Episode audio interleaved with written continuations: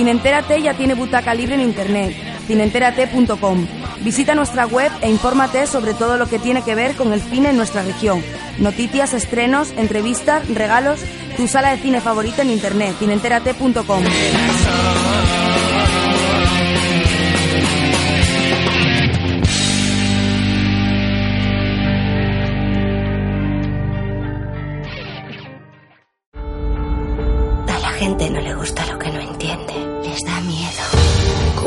la historia?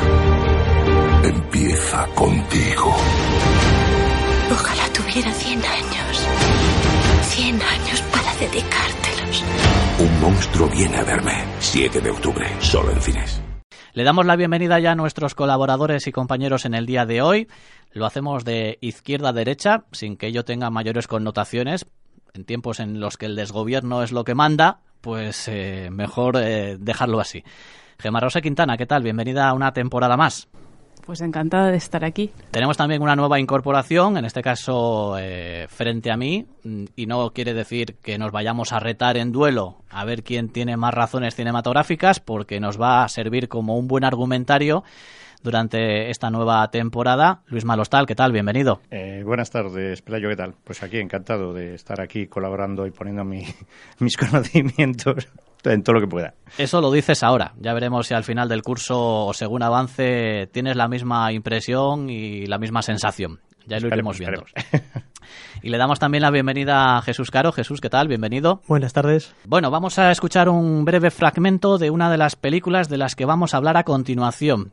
Nos sumergimos en el universo de ficción o realidad de Tim Burton y en este caso viajando y visitando el hogar de Miss Peregrine. Hay un sitio al que voy cuando quiero estar sola.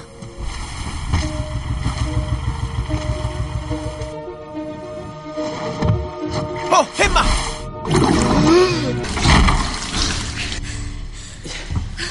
Bienvenido a mi escondite. ¿Cómo? ¿Cómo has hecho? Aire. Es mi peculiaridad.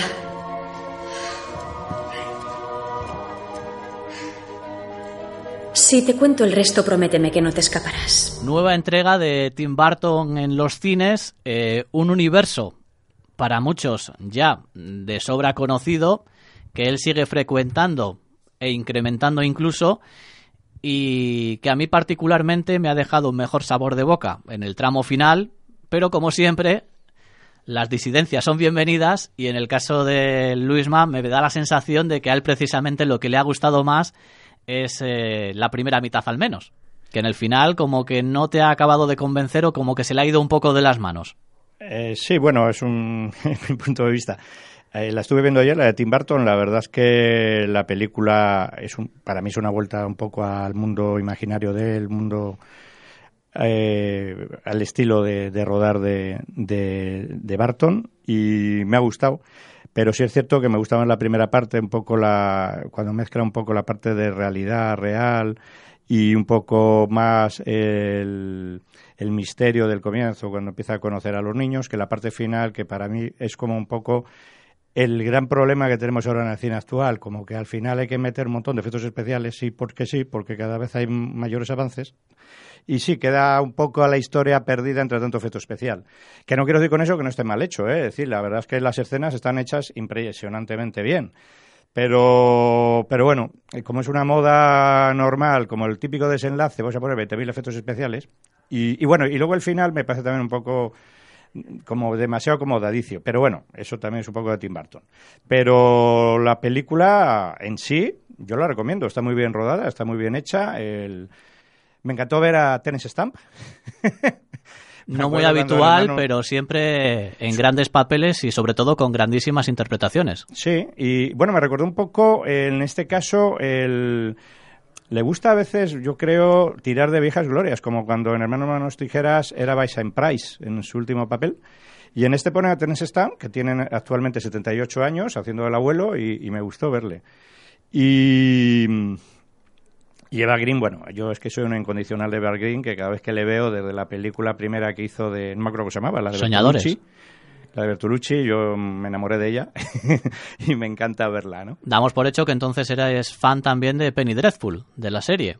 Eh, en cierto modo guarda un poco de relación con esta trama. eh, pues te digo una cosa, mira, la serie esta eh, no he visto ni un solo capítulo, pero me he comprado eh, las dos temporadas ya en DVD para empezar a verlas. Es que normalmente yo la serie nunca las veo en televisión porque no aguanto los anuncios. Entonces, lo que hago, me compro la serie y ya con calma y tranquilidad la empiezo a ver. Pero sí tienes razón porque la he comprado y la veré. Pues eh, te va a sorprender para bien, yo creo. Sobre todo para los que gustamos de ver eh, esa recreación de mundos reales o de personajes de la vida real, entre comillas, con otros legendarios o mitológicos y todo ello con una aura de suspense y de intriga inquietante, yo creo que, sí, que te va a gustar. A mí la de Tim Burton, este hogar de Miss Peregrine, más allá de que tiene a su favor, y con eso ya me conquistó, que el bucle en el que se basa toda la película mm, tiene por fecha mi fecha de nacimiento, ahí ya, mm, bueno, pues ya lo tiene todo conquistado Tim Burton, el 3 de septiembre. Pero más allá de eso, eh, me gusta mucho el humor que le da a toda la historia. Siendo el malvado de la misma, el personaje de Samuel L. Jackson, que parece un poco encasillado ya también en esos personajes sarcásticos, irónicos, que pasan un poco de todo y aun siendo malvados, pues alivian un poco la carga de, de maldad con ese humor que cae bien a la mayoría de los espectadores. Y luego, mm, precisamente discrepo contigo en el hecho de que la vinculación con el entorno real del personaje protagonista, el aura familiar o, o la relación con sus padres, me parece un poco mm, dejado de lado mm, y simplemente nos ofrece pequeñas pildoritas para que seamos conscientes de que en un momento determinado va a tener que elegir entre eso o, o el mundo de ficción, ¿no? Y, y bueno, por ahí me parece que, que cogea un poco la, historia. Eh, a su favor, mm, precisamente para mí el tramo final, que lo que se ha hecho muy monótono y cansino durante toda la película, al final gana un poco de ritmo y, y de, ese, de esos homenajes, ¿no? Que siempre gustan ver a grandes directores respecto a otras películas. No vamos a hablar ya de Tarantino, que toda su filmografía prácticamente es homenaje a algo, pero en este caso sí que, por ejemplo, los, los esqueletos eh, convertidos en ejército luchando contra los huecos, mm, me parece maravilloso, ¿no? Es, eh, la bruja novata es un referente sin duda y para mí particularmente una película de, de culto. Y, y también un referente a Jason y los argonautas. Sí, y la de y la princesa. Sí, sí, claro. Es decir, de, de que yo me acuerdo eso, ¿no? Del esqueleto luchando y, y, y es más, yo, yo no sé hasta qué punto, es decir, los esqueletos, bueno, me imagino estará hecho todo digital, los esqueletos, pero parece en ciertos momentos como hecho casi como a la antigua usanza. Mecánico, más mecánico sí, más que mecánico digital. y tal. Pero bueno, me imagino que estará hecho todo eh, digital. Y en esa confrontación entre unos y otros vemos en un pequeño plano fugaz al propio Tim Burton sufriendo las acometidas de unos y otros en, en la noria. Ah, pues es yo eso no, no, no lo logré. Eh, Lo habré visto, pero no me fijé que era Te Tim ha Burton. quedado ahí en la retina, Sí, sí, me- pero es la primera noticia que tengo. pues habrá que verla otra vez. Y, y por lo demás, Tim Burton, eh, la filmografía, más allá de esta última entrega que como vemos es recomendable, por cierto, por supuesto, pero eh, si tuviésemos que rebuscar alguna otra película de Tim Burton, ¿cuál de ellas eh, nos recomendaríais Jesús y, bueno, yo, y Gema? por decir yo la mía, y ahora paso, eh, a mí la que más me ha gustado siempre ha sido la de Ed Wood, en mi caso. ¿Eh? Pero porque que llevamos todos un, cinema, un cineasta frustrado dentro o... No, no, no, para nada, es que me parece un película.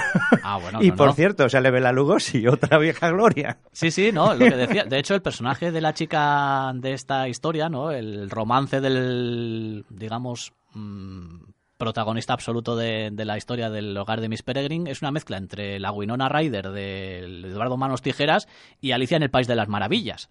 Eh, la iconografía, el vestuario, el estilismo, el look, es una mezcla entre ambas, ¿no? Entonces, por eso digo que es un poco como el mundo de Tim Burton mm, que sigue regodeándose o, o- o un poco eh, Sí. autoalimentándose a sí mismo, ¿no? Es ese mundo gótico que le encanta, que, eh, digamos, tanto los clichés de él están ahí en esta película.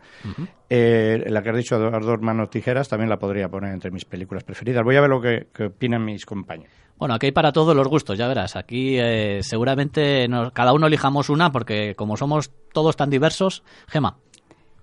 A mí, sin duda, Eduardo Manos Tijeras, yo ahí coincido. Además, yo creo que quizás fue mi primer contacto consciente con el universo Tim Burton y ya de ahí todo.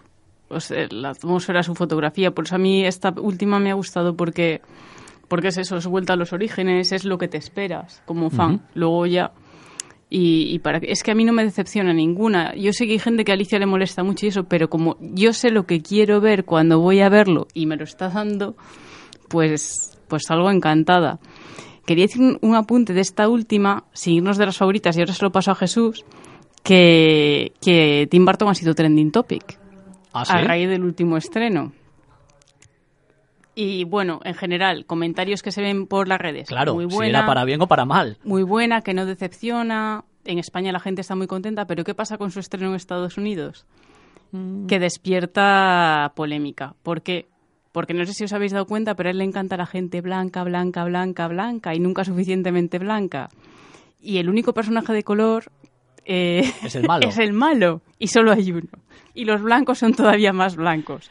Pues a cuenta de eso se ha despertado una lluvia de tweets Bueno, claro, y en Estados Unidos, que además. y en Estados Unidos que están sensibilizados, acordaros, sí, las últimas noticias está la gente muy agitada y muy sensibilizada, críticas feroces, algunas muy mordaces, hay, hay tweets muy divertidos, hay gente que se ha dedicado a hacer capturas de pantalla de cómo él blanquea sistemáticamente a gente muy blanca de sus actores fetiches, que son todos ya muy blancos y Bueno, que todavía hecho, salen más blancos. Esta última película tiene también un parecido bastante razonable con una de las más recientes, ¿no? Con Sombras Tenebrosas, Eso el es. personaje en el que además eh, veíamos a otro habitual y gustoso de caracterizarse mucho, pues blanqueado totalmente. Eso es. Entonces sí, sí, despertó mucha sensibilidad. Lo que pasa que él, él ha dicho que que su estética es la que es, que no es racista para nada, que él, cre- él creció viendo un tipo de género de películas que ellos catalogan ahí como de gente negra, donde todo el mundo es en las películas, y que no pasa nada, y que tampoco tendría por qué pasar nada, pues porque todos sean blancos, porque él le pide su estética lo que le pide y ya está. Se ha disculpado así. Pero sí que la polémica ha sido muy grande. Bueno, yo sé que Jesús también es mm, aficionado al cine de M. Night Shyamalan y particularmente a mí el inicio de esta última entrega de Tim Burton en la gran pantalla me recuerda mucho al look de la joven eh, del agua de Shyamalan en el sentido de que esa oscuridad y esa sensación de que hay algo inquietante eh, amenazándote y, y jugando en tu contra sin que tú seas realmente consciente pues eh, al personaje de Paul Giamatti me parece también que guarda bastantes alusiones. Luego ya deriva hacia el propio universo de, Barton, pero bueno, a ti particularmente entre Barton, por ejemplo, que sí que es más de ciencia ficción, que de Shyamalan, que igual es más de suspense, de intriga, de... Hombre, yo creo que por el recorrido de ambos y tal, hombre, gana por goleada Tim Burton, porque Shyamalan eh, siempre ha sido, en eso sí que se parecen los dos, que los dos son cuentacuentos. En realidad, porque Shyamalan no ha pretendido nunca ser tampoco un, un director que intente inculcarte terror o cosas así. Lo que, lo que él hace son cuentos. Y Barton eh, apuesta por los cuentos, pero con cargados de fantasía y de, de una visión, pues totalmente opuesta a lo que te ofrecería, por ejemplo, la Disney o cualquier cosa parecida. De todas maneras, en referencia a lo que decía Gema, también para todos estos que tachan de racista a, a Tim Burton, recordarle, por ejemplo, que algunos de los héroes de la película Mars Attacks eran afroamericanos y que en la película, primera película de Batman, uno de los personajes que era dos caras, pues lo convertía de, de blanco a negro. Cosas que, bueno, que ahora años más tarde o décadas más tarde, pues le suena raro que un villano que sea blanco, pues pueda ser afroamericano. Yo sí lo dejo caer. También, oye, si queremos encontrar también lo mismo, eh, tintes racistas con la Guerra de las Galaxias. Yo creo está que muy bien di- divertidas además es que la gente es muy está muy susceptible, entonces cualqui- a cualquier cosa le sacamos punta. Entonces, Es que ahora- a yo creo que sacamos encima- las cosas de contexto, ¿no? Una de las cosas que tiene, por ejemplo, también, eh, que también hablaremos con, de Paul Verhoeven, es que ahora mismo el cine que se está haciendo parece que tiene que contentar a todo el mundo, ser muy. no se tiene que meter depende de en qué cosas. Si plasmas un tipo de, de sector de la sociedad, tiene que ser positivo, no puedes mostrarle las cosas negativas. Entonces, ahí, pues, eh, por cada película que salga, pues siempre van a tener algo que decir. Tienen la libertad de, ir a verla o no, pero vamos, yo creo que se pierde una oportunidad de, disfrutar de buen cine de, de cualquier película de Tim Burton, incluso la más floja. Tengo que admitir que su anterior película, Big no la vi, pero en general todo, incluso alguna que no he visto que la retomaré el fin de semana, como Sombras Tenebrosas. mm, Luego, por ejemplo, me choca mucho el hecho de que a Tim Burton eh, tiene esa faceta también no solo de director, sino de productor. Que se le ocurra producir cosas como Abraham Lincoln, el cazador de vampiros, mm, más allá de los gustos o aficiones por el género, pues choca un poco, ¿no? Con, con ese ideario que tiene la gente de sobre él. Y señalarle también de su, una de las películas reconocidas que realmente era el productor, Pesadilla antes de Navidad, que ahí se nota su, bueno, no solo el sello de, de Henry Selick, que era su debut, sino es que era totalmente Tim Burton. Y es la, la, película que se le achaca en cierta manera a él porque es, es su esencia. De hecho, además, bueno, yo señalando algunas de las películas que más me gustan de, de Barton, tengo que decir también es ¿Crees, sin embargo, que quizás, o creéis que mm, acierta más cuando se decanta por historias propias, como bien decías, por contar cuentos propios, que cuando se acerca a otros ámbitos, como puede ser, pues, eh, recreaciones de universos ya conocidos, como puede ser, por ejemplo, el caso de eh, El planeta de los simios o Alicia en el País de las Maravillas, ¿creéis que puede acertar más con sus propias historias que cuando toma historias ajenas por propias?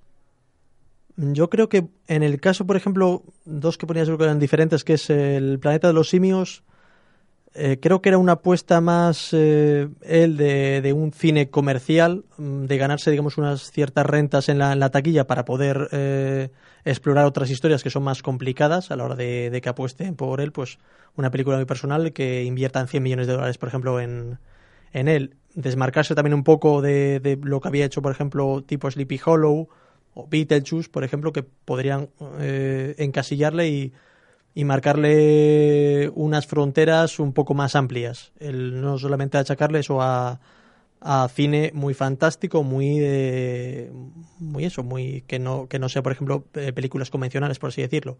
Lo que ocurre, bueno, que el Planeta de los Simios que él siempre decía que no era un remake, era una una visión nueva y bueno, quedó un poquitín coja, pero como película de entretenimiento, de todo lo que yo incluso de las, de las versiones modernas, no era tan mala, o sea, no era tampoco reconociblemente Barton, pero en su época eh, recaudó el dinero que tenía que recaudar, fue un gran éxito y mm, comparada con lo, con el original, igual sí salía perdiendo, pero era mucho mejor, por ejemplo, que todas eh, todas las secuelas que se hicieron a posteriori. Y en eso, bueno, para una película que se, haya, se le haya achacado que era tan, tan mala, creo que, bueno, que no era lo que esperábamos quizá de ella, pero, pero creo, que es un entretenimiento bastante meritorio.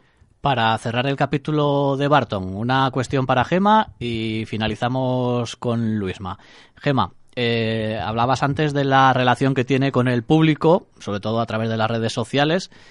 Hemos visto también que a nivel de crítica o de compañeros de profesión, tampoco es que sea excesivamente reconocido, ¿no? Eh, si no tengo aquí mal apuntado, lo único que ha ganado ha sido un globo de oro, ¿no? Por Sunitot. Con lo cual tampoco es que haya tenido mucha presencia en galardones, premios, reconocimientos, mm, más allá del público, que sí que parece responder a su llamada. Eh, ¿crees, porque, ¿Crees que quizás es porque algunos entienden que él sí tiene una obra propia o una autoría propia que quizás muchos quisieran tener y se someten más a las leyes de mercado, entre comillas? Sí, yo creo que cuando alguien es muy particular se expone a eso, al no reconocimiento en vida. Vas a contar, vas a generar tu universo, vas a generar tu universo fan. Eso despierta controversia siempre. Y claro, pues ya es que todos sabemos cómo van estas cosas. Te expones a eso, a contar con el beneplácito de, de tus fans y, a despertar unas críticas, una desconfianza, un tal, que luego de repente te mueres y eres un, eres un autor consagrado, siempre fiel a tu estilo, un Van Gogh. ¿Qué vamos a decir? Bueno, de hecho tenemos aquí una réplica de un Van Gogh en los estudios que, bueno, pues sí, al final eh, el mantenerse fiel a uno mismo puede traer este tipo de, consecuencias. Y si además tú hablas sin pelos en la lengua, no te casas nunca con nadie y eres bastante políticamente incorrecto, pues es, es a lo que te expones.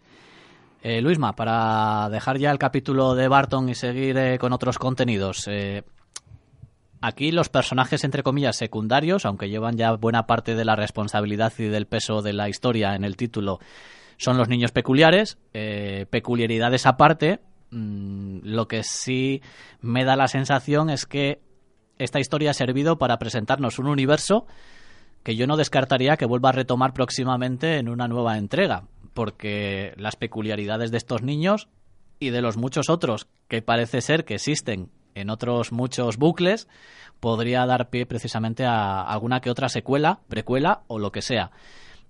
Y aún así, a mí me da la sensación de que han sido poco explotados precisamente, no sé si por este motivo o por un fallo de argumento o de trama esas peculiaridades yo creía que incluso iban a acabar explotando un poco en plan, no sé si superhéroe, ¿no? Si en plan X-Men o alguna cosa así, pero no, no, los niños son niños y la inocencia, entre comillas, eh, la ha conservado bastante bien. Sí, la verdad es que, bueno, el, recordaba a veces, pues, el, la escuela del profesor Xavier X, del profesor Xavier, ¿no? de la patrulla X de X-Men son todos como son niños mutantes en el fondo, ¿no? Y sí estoy de acuerdo un poco, pero esto ya siempre, yo creo que ya esto ya Hollywood lo hace siempre. Quiero decirte que es muy raro que una película de, alto presupuesto en Hollywood no, no esté pendiente ya de una posible secuela. Depende de cómo funcione luego la, el estreno. Y desde luego sí, ellos terminan en un barco, se van navegando por ahí, el protagonista va con ellos y y puede haber una secuela perfectamente y luego los personajes sí pueden ser cada uno digamos, más explotados. Lo que quería decirte yo una cosa, eh, comentar, que has dicho que no tenía premios.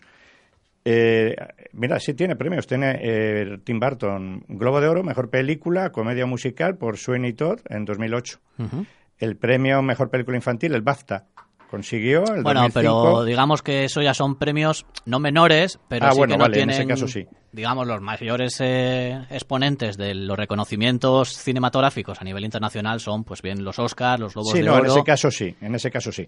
Lo que sí es Tim Burton digamos también... que los británicos mm, aquí también navegan un poco contracorriente, ¿no? Mm. De sus eh, eh, anglosimilares Mm.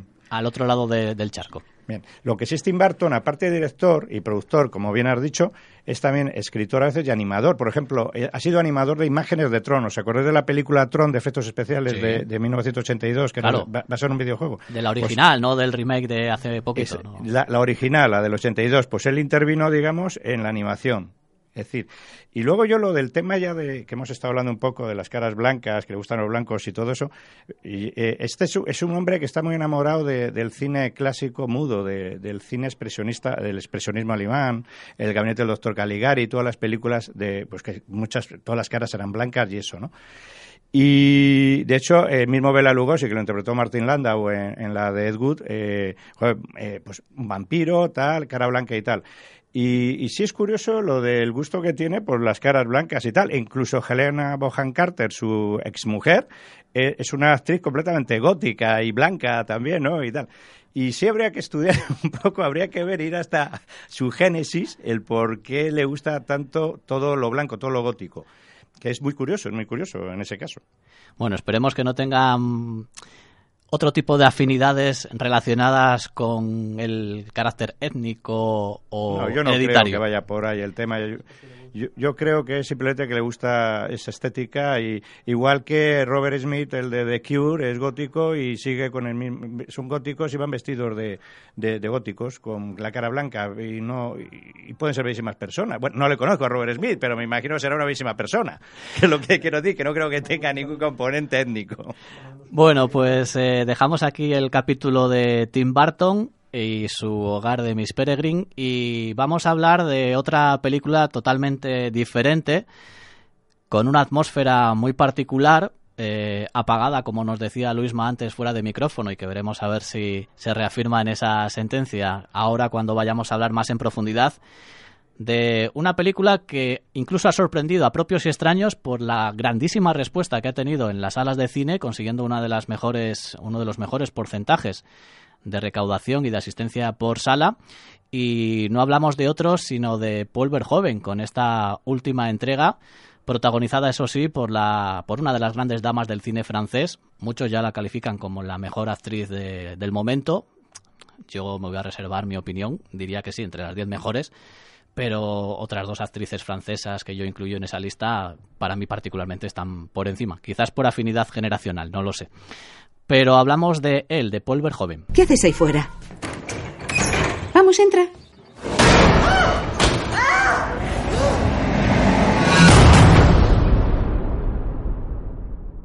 Y no sé si os percatáis de fondo, pero están ya en tertulia a micrófono cerrado nuestros compañeros hablando de Paul Verhoeven. Y la verdad es que están hablando de referencias muy dispares que no sé si van a ser capaces eh, de reconocer en antena o si son de esos pequeños secretos que la gente oculta y que guarda en casi a cajón cerrado con llave por si acaso, por si las moscas, porque a veces no queda bien reconocer que nos gustan o no ciertas películas. Y en esta ocasión hablamos de la última entrega de Paul Verhoeven, L, protagonizada por Isabel eh, Huppert. Y a nivel psicológico, esta es una de esas películas que nos eh, deja un poco con una sensación un tanto extraña. Eh, por un lado, a nivel cinematográfico, pues la verdad es que compensa y mucho el visionado, pero a nivel interior, en lo que se refiere a las sensaciones que nos proyecta, pues nos deja una sensación muy chocante y que alguno va a salir con un sabor de boca un poco complejo. Eh, Luisma, has tenido ocasión de ver la película y encima, mm, como profesional de, este ámbito, pues supongo que se pueden sacar unas lecturas que el espectador medio, como podemos ser el resto de compañeros, pues no somos capaces de aventurarnos o nos quedamos en otros niveles un poco diferentes. Eh, el personaje de Isabel Hooper, así, a bote pronto, ¿es víctima o verdugo? Eh, desde mi punto de vista diagnóstico o desde mi punto de vista cinéfilo. Eh, pues si quieres apuntillar uno y otro, puedes hacerlo. Yo, en Isabel Huppert, en esta película, para mí es una persona, tiene una parafilia clarísimamente masoquista. Y, lo que pasa es que es la típica persona pues que al principio lo rechaza, pero luego se va metiendo en esa dinámica, en ese mundo de... Además muy sutilmente se va metiendo, ¿no? Como totalmente en combinación con la persona que, pues esto se puede contar al principio de la película, empieza la película con una violación, entonces eso se puede decir. Entonces, un poco en, en combinación con el violador, va cada vez metiéndose más en ese en el mundo de las parafilias, en este caso del masoquismo. Y me recuerda mucho, en, este caso, el papel de Isabel Huppert, el, uno que hizo también hace ya tiempo, no me acuerdo, que también era otra persona, era otra mujer que tenía también, le gustaba el masoquismo, no me acuerdo ahora cómo se llamaba el título de la película, que era muy buena, que sabía también Isabel Huppert, no sé si alguno de vosotros me podéis ayudar del título. Pues yo sé que protagonizó una... Para, ver los títulos, es decir, ya la memoria a veces nos vaya. Tampoco me acuerdo del título, pero sé que hay una película muy similar con, dolor a sí mismo. con Claude Chabrol. Pero tampoco recuerdo el título. Y era Isabel Huppert, quizás te estés refiriendo a la misma. No, no, no, no, no, no. Esta es otra. Ya, ya miraré y ya comentaré, a ver si en el transcurso de la, del programa... Es que estamos incomunicados aquí, además, no te preocupes. Por, eso no, pero no hay Tenemos, como se llaman, inhibidores de... señal. Ojo, ¿Eh? somos tan problemáticos que tenemos inhibidores de señal. Vamos, que no nos dejan recibir señales del exterior, wifi, internet y estas cosas, por si acaso, hmm. para que no, podamos salir al... Vamos, que nos tienen encerrados aquí a Calicanto. Vale, bueno, no pasa nada, pero bueno, a ver si mi memoria no me falla y me acuerdo de repente. No te preocupes. Lo que sí quiero, la película de Paul Verhoeven, aparte de ser una película eh, para mí, Paul Verhoeven tiene dos, dos vertientes. Un, un, poco la parte comercial violenta, de cine violento, por las películas que ha hecho Robocop, la de, Star, eh, la de Total Recall, la primera versión, ¿no? Desafío total. Eh, todas estas películas. Y luego tiene la parte de instinto básico, que es más sexual, más el tema, pues como empezó, delicias turcas, delicias holandesas, ¿no?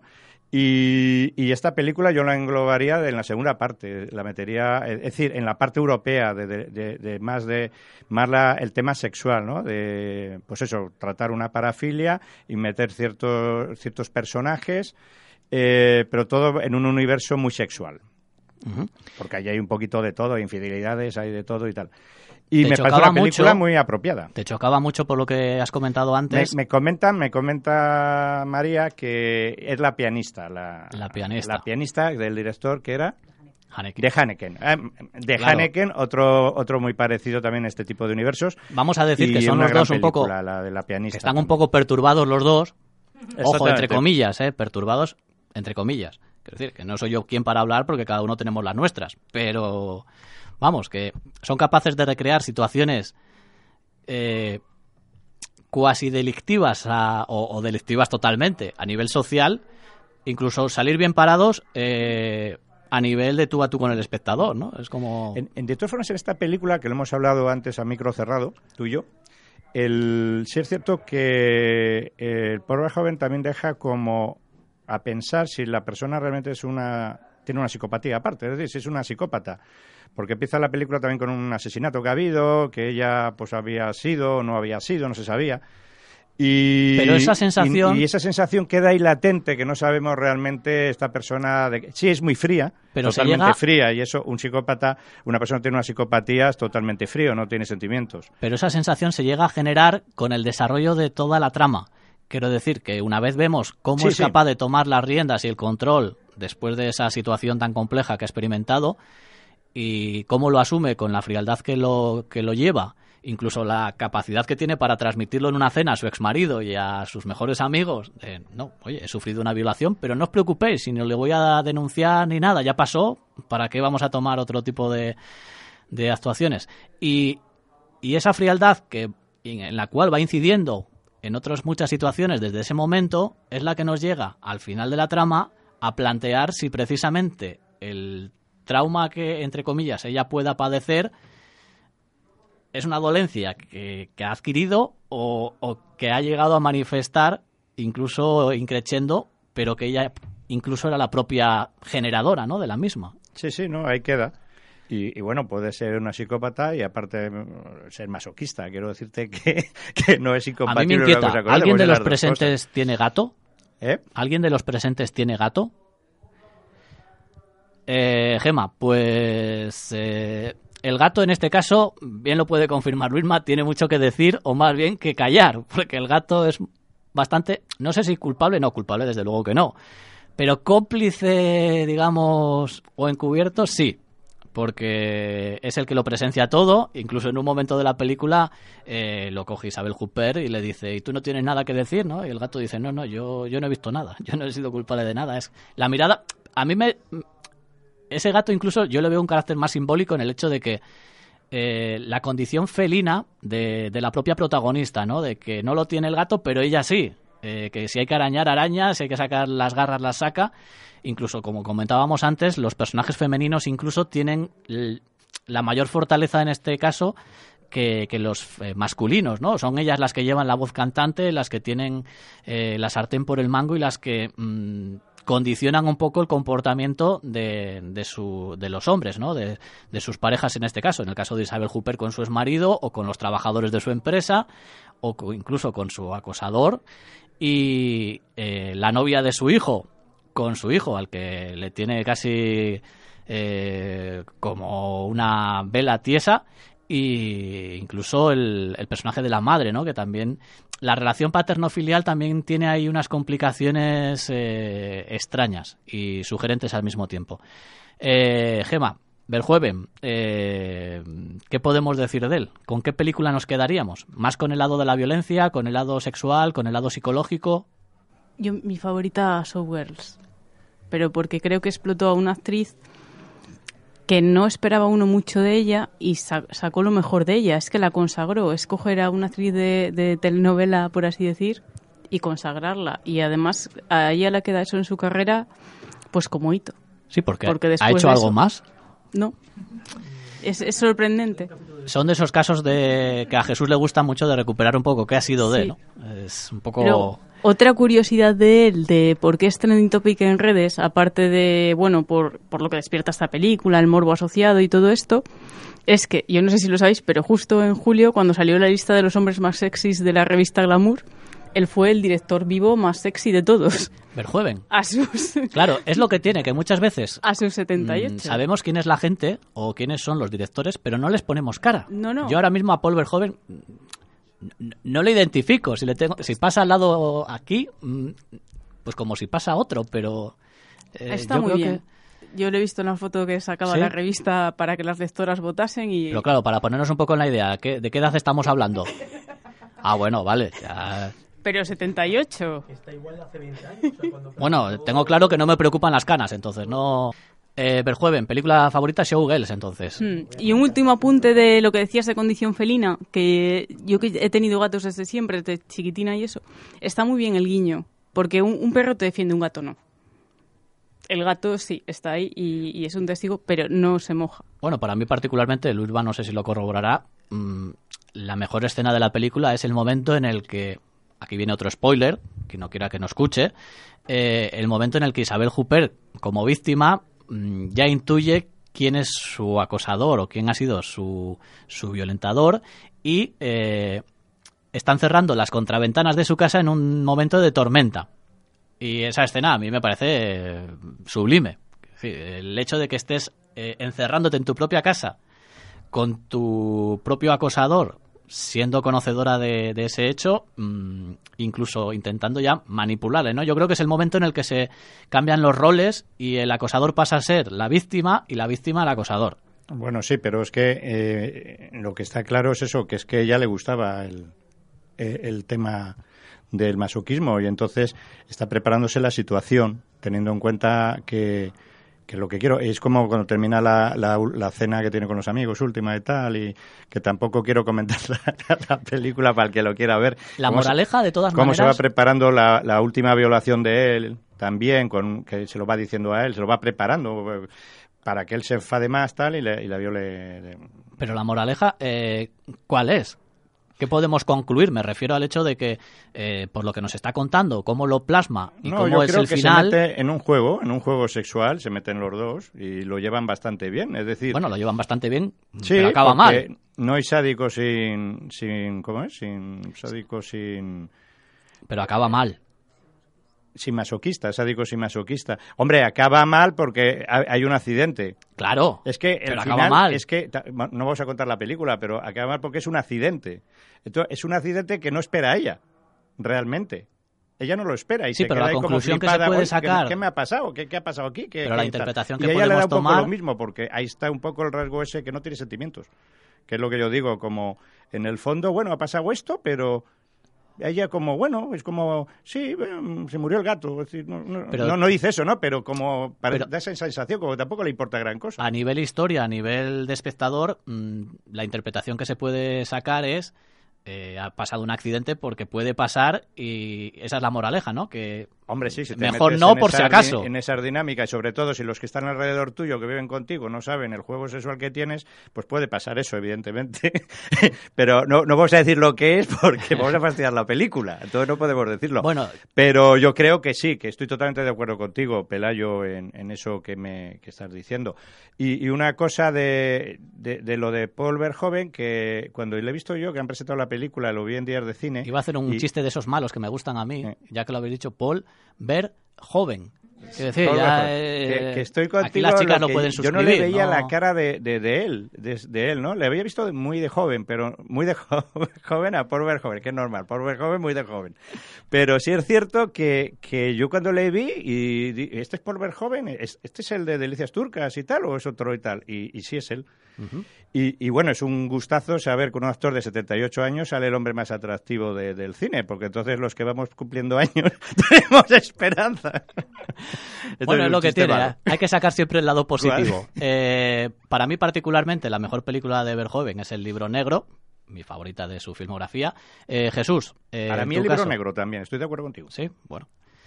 Eh, Jesús, eh, en tu caso, no sé, me da la sensación de que nos vamos a retrotraer incluso un poco a, a los orígenes, ¿no? A sus primeras películas 80, 90. norteamericanas. Hombre, tirando, por cierto, que había visto hace dos días, no la había visto, o sea, mm, 31 años más tarde, en Los Señores del Acero, que son de... que yo Bueno. siempre me preguntaba eh, de dónde salió ese director... En eso te eh, puedo excusar. Lo, lo otro ya, lo del paciente inglés, Sí. tiene más culpa. Pues no me meteré con que me creo que le sobraba algún que otro Oscar que le han concedido, pero bueno, eso son ya opiniones. No, o sea, a mí los demás me dan igual. Lo importante era el de Juliette Binoche. Ah, sí, no, eso sí, sí. Está, es, está justificado. Pero siempre me pregunté eh, de dónde, cómo había descubierto Hollywood a Paul Verhoeven para, pues para darle eh, carta blanca para hacer Robocop. Y, y la verdad es que vi lo de los sueños del acero. Me pareció que es curioso que series, por ejemplo, por un ejemplo, Juego de Tronos, que ahora se vende con una violencia eh, extrema y con, con escenas de sexo, Verhoeven lo hacía hace 30 años y que la televisión que ahora mismo que, o las series que hace ahora mismo la HBO y cosas por el estilo son muy deudores de, de ese cine más creo que incluso más, más auténtico, más realista y que creo que si no es en esas vertientes televisivas de pago, el, en, el, en la gran pantalla no tendría cabida ese, ese cine. Eh, exceso de violencia, de sexo, de vamos de todo. Tampoco es un director que se prodigue mucho, quiero decir, ¿no? La es de los es que- típicos que... hace una al año o una cada dos años. Se toma su tiempo. Lo que pasa es que yo me quedo, por ejemplo, aquí una frase que tiene buenísima Paul Verhoeven, que, que dice que eh, si a mí me gusta el material de base, me importa bien poco si es política- políticamente correcto o no. Entonces creo que lo que le interesa plasmar en el cine va eh, contracorriente de lo que pueden hacer los grandes estudios. Por ejemplo, él era una película que quería hacer en el mercado americano y que le cerraron las puertas y volvió otra vez, digamos, a, hacerla a modo, a modo europeo.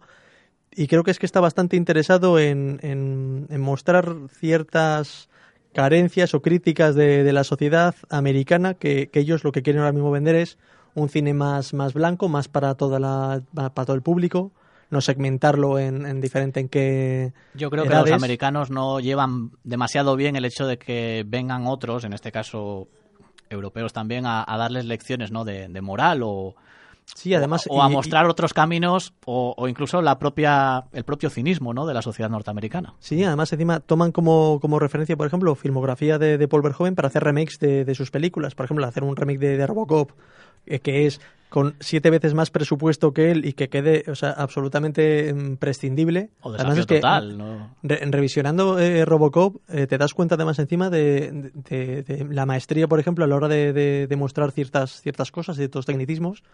Eh, tú la ves y parece, por ejemplo, que el, que el personaje de, de Robocop, de, de Peter Weller, eh, parece que mide dos metros, cuando no sé si mide, no, no sé si es más alto que yo o no, pero, pero te, te cuenta, no sé qué, la, la, la historia de manera muy interesante. eh, utiliza muy bien los medios que tiene porque realmente no era una gran producción y lo hace muchísimo mejor que, que lo que se puede hacer ahora mismo. O sea, gente copiando su trabajo no le llega ni a la suela de los- los zapatos.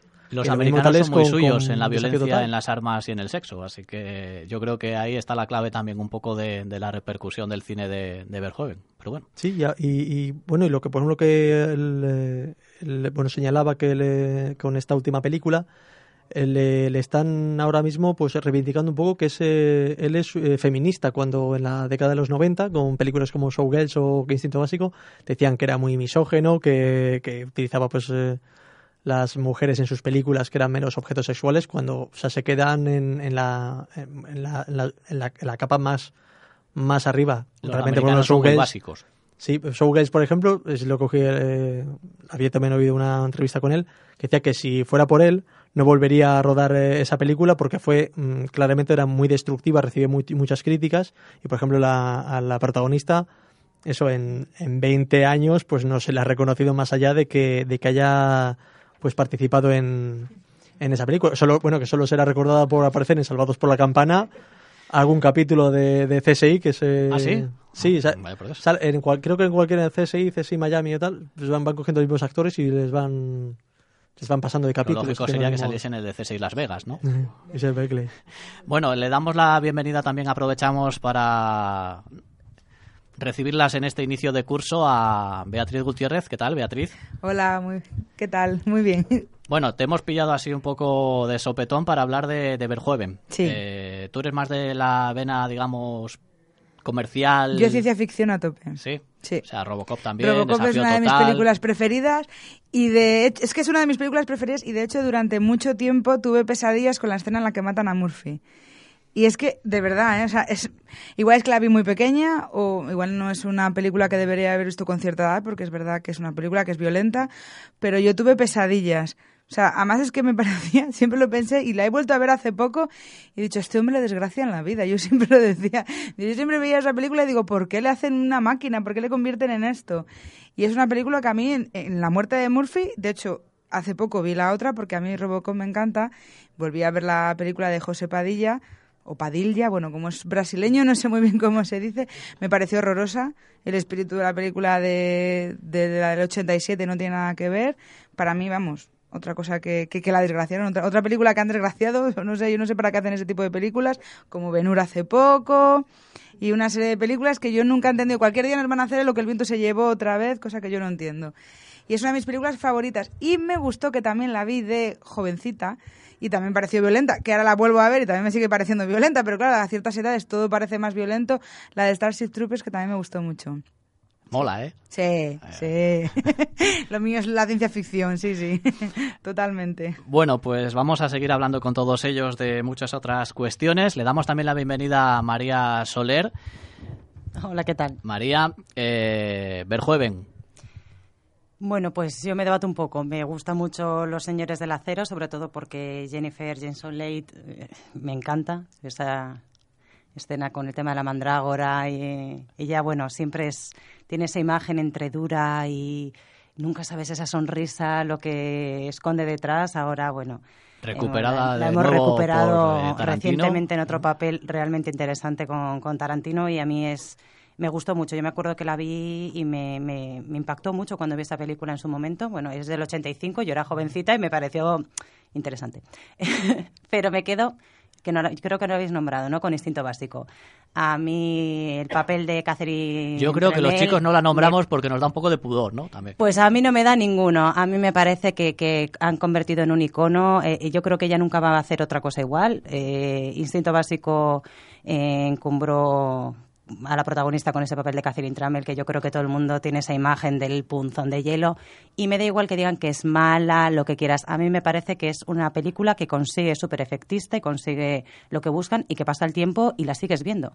O sea, al final a veces no todo tiene que ser Haneke y cine sesudo, hay cosas que te gustan. Y Robocop, por supuesto, me gusta muchísimo también. La verdad que es muy interesante todas y por la lástima ha sido que en San Sebastián justo me he perdido él. Eh, estuvo Isabel Huppert, que por cierto la prensa no quedó muy contenta con su paso por el festival porque fue la única, yo creo, de las celebrities que no estuvo nada simpática con la gente. Ella llegó, es súper profesional, ella concede sus entrevistas, pero había periodistas que salían de la rueda de prensa diciendo que les daba miedo preguntarla directamente porque no, no es nada accesible con los medios, ni con los fans, ni nada. Que todo en la vida es en la vida cine y los sueños cine son. Cineentérate ya tiene butaca libre en internet, cineentérate.com. Visita nuestra web e infórmate sobre todo lo que tiene que ver con el cine en nuestra región. Noticias, estrenos, entrevistas, regalos, tu sala de cine favorita en internet, cineentérate.com.